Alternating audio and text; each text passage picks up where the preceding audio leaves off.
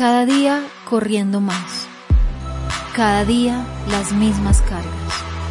Cada día un poco más lejos. Detente. Hola, nosotros somos Cheo y Bill y queremos invitarlos a escuchar un nuevo podcast. Un día más. Un día más de gracia al estar ante nuestro Padre Celestial. Un día más de vivir la misericordia y el amor de nuestro amado Jesús. Un día más del consuelo que solo el Espíritu Santo puede dar. Porque este, Este es, un nuevo día. Bienvenidos. Este podcast está dedicado a todas las personas que en estos momentos están atravesando por alguna prueba, en especial por todos aquellos que están en un hospital o están recuperándose en casa después de un difícil diagnóstico médico, a sus familias y a todos aquellos que han sufrido alguna pérdida. Hoy oramos para que Dios les regale consuelo, amor y esperanza. Mi primer amor ese eterno momento donde tus brazos llegaron cuando todos se fueron, donde ni el dolor, la enfermedad o el rechazo podían apagar el amor y el poder de tu Espíritu Santo. Tú venciste y me diste el perdón, salvación y libertad para vivir solo para ti. Este es mi inicio. Cada paso estuvo contado, al igual que las lágrimas. El temor parecía reinar. El frío se hacía presente al igual que la desesperanza. De repente, un rayo de luz llegó con su fuego y calor abrasador. La angustia desapareció, la soledad se convirtió en compañía y el lamento pasó a ser una alegría maravillosa. Así recuerdo tu llegada, mi buen Jesús, y desde allí sé que tu amor es suficiente. Toda historia tiene un inicio y vaya que pensar en el mío sí que me hace reflexionar en que con seguridad cuando descansamos en la voluntad de Dios, todos sus planes son mejores y más grandes que los nuestros. Bien lo dice la palabra de Dios en el libro de Jeremías, capítulo 29 y versículo 11. Yo sé los planes que tengo para ustedes, dice el Señor. Son planes para lo bueno y no para lo malo, para darles un futuro y una esperanza.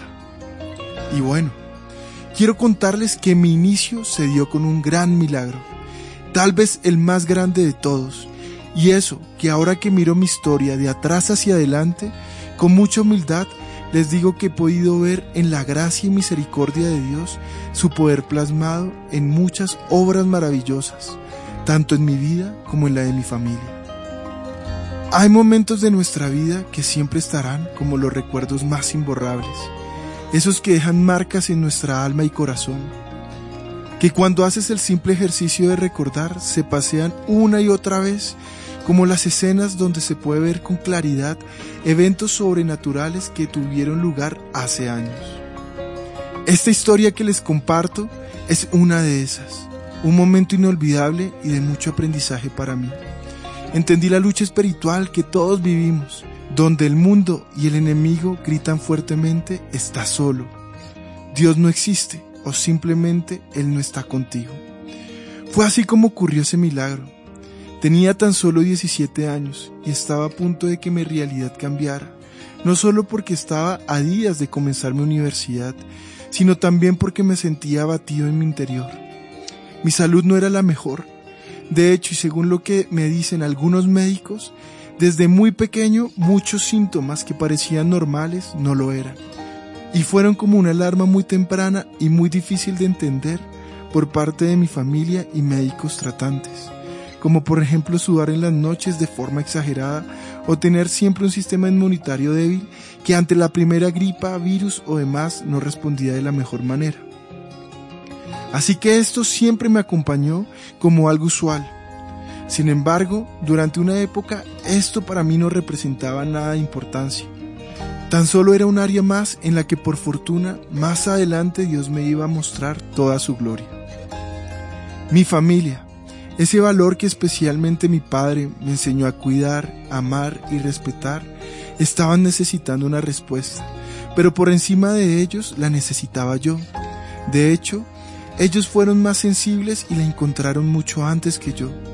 Así que en medio de un día bastante gris, recuerdo esa silla fría de ese parque cerca a mi casa. Ese fue el primer momento de inflexión, de decir no puedo más. Dios, acá estoy y con lágrimas te pido que me ayudes. Por primera vez perdí el miedo o la vergüenza a lo que pensaran los demás. No sabía cómo pedir ayuda, ni mucho menos sabía quién podía ayudarme. Algo con lo que me caracterizo desde muy joven es que siempre pienso en los demás más que en mí mismo. Así que no quería ser una carga para nadie. Estaba solo no porque lo estuviera, sino porque en ese momento pensaba que era lo mejor. Así que en medio de esa soledad pude verme con honestidad. Estaba completamente vacío y triste, y me detengo acá un momento, porque acá puedo ver que este momento y espacio enmarca de la mejor manera lo que dice la palabra de Dios en 2 de Corintios capítulo 1 versículo 4, que dice: Él nos consuela en todas nuestras dificultades para que nosotros podamos consolar a otros. Cuando otros pasen por dificultades podremos ofrecerles el mismo consuelo que Dios nos ha dado a nosotros. Siempre sentiré empatía y un especial llamado por todos aquellos que hoy están en esa misma silla. Bien sea que estén en el bus llorando, en la calle caminando con lágrimas o en lugares como clínicas lidiando con preguntas tales a por qué me está pasando esto a mí. Ojalá todos los que me están escuchando en este momento puedan entender que cuando vean ese cuadro en otros, no es más que la invitación de Dios a recordar lo que Él hizo por ti, para que de esa misma manera tú lo puedas hacer y ofrecer el consuelo que Dios te regaló por medio de su precioso Espíritu Santo. Sé humilde, no lo hagas compadeciéndote del otro solo porque te sientas mejor que Él.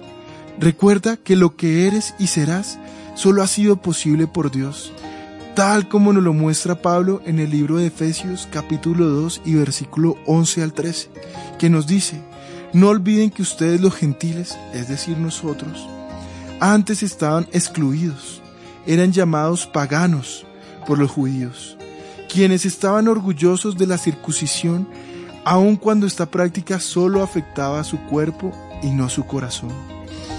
En esos tiempos ustedes vivían apartados de Cristo no se les permitía ser ciudadanos de Israel y no conocían las promesas del pacto que Dios había hecho con ellos. Ustedes vivían en este mundo sin Dios y sin esperanza, pero ahora han sido unidos a Cristo Jesús. Antes estaban muy lejos de Dios, pero ahora fueron acercados por medio de la sangre de Cristo. Ojalá no olvides esto y puedas mostrar el verdadero amor de Dios en tu vida. Así que ahora cuando los años han pasado y puedo ver en el ministerio que Dios me regaló que puedo ayudar para que una persona llegue a los pies de Cristo y pueda experimentar ese amor que ofrece descanso, que promete limpiar las lágrimas y cambiarlas por gozo. Recuerdo aquel día, a ese joven de 17 años que sin merecerlo recibió el más grande y sublime amor. En esa silla fría del parque, cuando la desesperanza parecía reinar, Recordé cada una de las palabras que me hablaron acerca de Jesús, esas que yo mismo negaba, pues como les dije antes, aún mi familia las había entendido y compartido con amor. Pero aún en mi corazón la soberbia y tal vez la autosuficiencia normal de la juventud me negaban la oportunidad no solo de escuchar el mensaje de las buenas nuevas de salvación, sino de vivir una total transformación. Lo necesitaba y sabía que debía hacer algo. No podía continuar así. Ahora entiendo perfectamente lo que sucedía. Por un lado estaba el engañador de este mundo, Satanás, de quien proviene todo lo malo. Él quería que me aferrara a esa sensación de desasosiego para atraparme en la depresión, ansiedad o en la falsa idea de que Dios no estaba conmigo. Pero por otro lado estaba el mensaje de salvación, el nombre de Cristo, esa semilla que sembraron muchos sin perder la fe en que algún día daría buen fruto. A todos ellos hoy no solo les guardo agradecimiento, sino mucho amor. Gracias porque esas palabras en ese instante cobraron vida. Así que me levanté de la silla y fui directamente a buscar en Cristo Jesús esa respuesta que tanto necesitaba. Fui a lo seguro, por lo menos a lo más seguro para mí en ese momento. Toda mi vida me crié en la religión católica, así que en mi mente estaba hacer todo lo que estuviera a mi alcance para cambiar mi situación. Tomé la decisión de ir a la iglesia católica. Mientras caminaba pensaba en todo lo que dejaría de hacer con tal de alcanzar esa respuesta. Me dije, no voy a decir mentiras, me comprometo con esto y aquello. Así que cuando llegué y entré, me confesé. Hablé con el sacerdote, le conté todo. Él solo escuchó y me dijo, haz cinco Padres Nuestros y diez Ave Marías. Él hizo una oración, pero en mí nada había cambiado. Así que le pregunté, ¿cómo hago para estar más cerca de Dios? Él me dijo que debía hacerlo a través de la iglesia, pues siempre íbamos a necesitar un intermediario entre Dios y los hombres. ¿Qué eran ellos? Me dijo, lo único que puedes hacer si quieres hacer algo más es entrar a un seminario. Eso no parecía correcto para mí. Seguía anhelando una respuesta en mi corazón. Así que ese día, un miércoles, exactamente a las 5 de la tarde, como pude me di a la tarea de llegar al lugar donde estaba mi familia, un lugar que se convertiría en mi segundo hogar, a la Iglesia Cristiana Filadelfia JB. Y hago un pequeño paréntesis. Reflexiono sobre la primera barrera que Dios quitó de mi mente. La religión no es quien salva, solo Jesús puede salvar. Mira esto dentro de la palabra de Dios en el libro de los Hechos capítulo 4 versículo 11 que dice, este Jesús es la piedra reprobada por vosotros los edificadores, la cual ha venido a ser cabeza del ángulo, y en ningún otro hay salvación, porque no hay otro nombre bajo el cielo dado a los hombres en que podamos ser salvos. Y esto es muy importante, no lo olvides, no es la religión, solamente es Cristo quien salva. Y continúo. Así que claro, Llegué con una gran expectativa de lo que mi alma estaba buscando. Tan pronto llegué, vi la sorpresa y alegría de mi familia. Mi papá me hizo el mejor de todos los regalos. Me dio una Biblia que hasta el día de hoy guardo. Esta era especial. Ya había tenido otras en mis manos, pero esta era como si mi misión de ahora en adelante fuera leerla para aprender de ella y poder conocer más del amor de mi vida, Jesucristo. Aún recuerdo cuando entré por primera vez. Cada paso era como si me estuviera acercando más a una higuera que con su fuego me abrazaba. Me sentía completo. Era todo nuevo y bueno. Sentí el perdón que más adelante me ayudaría a perdonar. Y sobre todo, el amor que lo cambiaría todo. Este, a la postre, fue el más grande milagro que he vivido en mi vida. Recuerdo perfectamente la alabanza de ese día sin saber que mi esposa terminaría siendo quien estaba ministrando y cantando. Mi bonita, mi esposa, la mamá de mis hijos, mi Vivi. A su vez, recuerdo al pastor predicando con mucho denuedo y valentía, tal y como lo sigue haciendo hasta el día de hoy.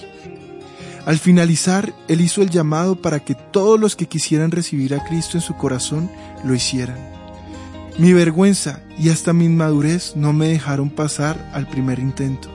Así que el pastor insistía al punto que dijo algo que me sorprendió muchísimo. Él dijo, Dios me muestra a un joven de 17 años que ha estado llorando y necesitando una respuesta. Aún así, prefería hacer la oración en mi mente, allí en mi silla. Al finalizar, el pastor insistía y dijo, no me puedo ir con esta carga. Así que señaló donde estaba sentado junto a mi familia. Me puse en pie él oró por mí. Mientras lo hacía, sentía el Espíritu Santo moverse con tanto poder que jamás lo podré olvidar, porque desde ese día hasta hoy vivo para adorar. Sin embargo, no terminó ahí. El pastor, tomado por el Espíritu Santo, me dio una palabra que con los años se cumplió. Habló de este ministerio que con humildad, respeto, temor y santidad se formaría para gloria suya. Desde ese día hasta hoy, mi vida cambió por completo.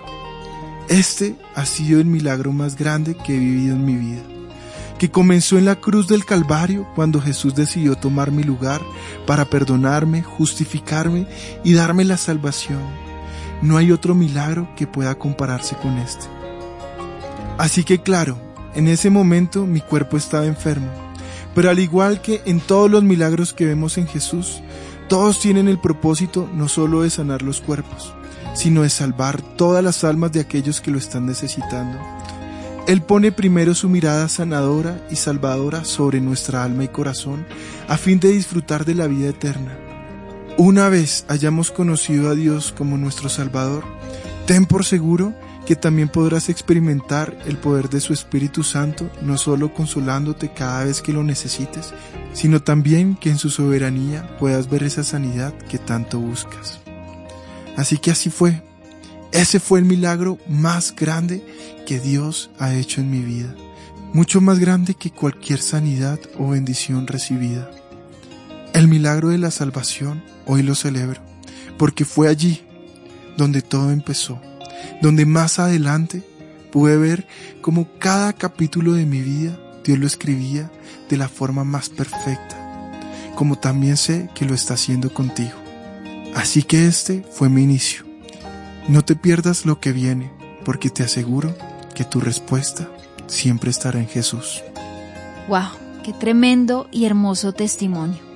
Hoy queremos que todos aquellos que están pasando por una prueba difícil en su salud, en su área emocional o en su economía, puedan descansar en saber que si ponemos primero nuestra mirada en el reino de los cielos y en su justicia, Él obrará en su soberanía, tiempo y circunstancias perfectas, para que esas añadiduras lleguen en forma de milagros.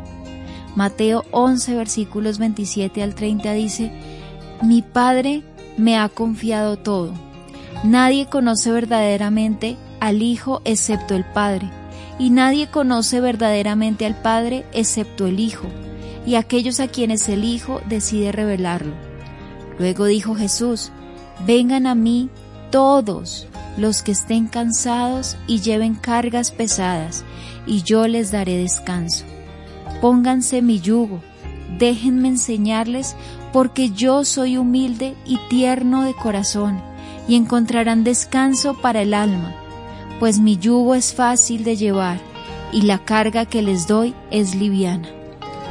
Así que te invito a que cierres tus ojos en este momento y que este testimonio te sirva a ti para corroborar que Dios siempre está presente en cada uno de los momentos de nuestra vida, sean difíciles o no, sean tristes o no, siempre está su compañía y sobre todo su respuesta.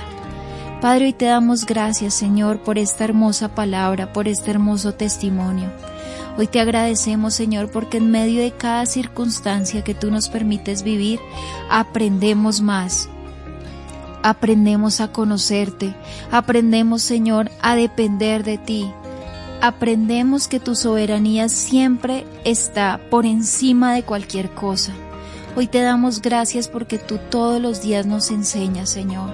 Y hoy te ponemos en tus manos cualquier circunstancia difícil, cualquier momento difícil que estemos viviendo, cualquier dolor, cualquier llanto, Señor. Hoy lo ponemos delante de ti para que tú seas nuestro consuelo, para que en ti encontremos respuesta, Señor. Hoy te damos la gloria, la honra y la alabanza a ti, Señor. En el nombre de Jesús. Amén y amén y los invitamos a que nos sigan escuchando en un día más. Recuerden que aquí traemos mensajes cortos pero llenos de la palabra de Dios, llenos de esperanza, de testimonio, de fe y de amor, de ese amor perfecto que Dios nos entrega todos los días de nuestra vida. Esperen más capítulos especiales como este, todos los viernes donde glorificaremos a Dios por todo lo que Él ha hecho, porque en esta historia, en nuestra historia, el único protagonista es Él, es Dios. Que Dios los bendiga y esperamos que nos acompañen en una próxima oportunidad.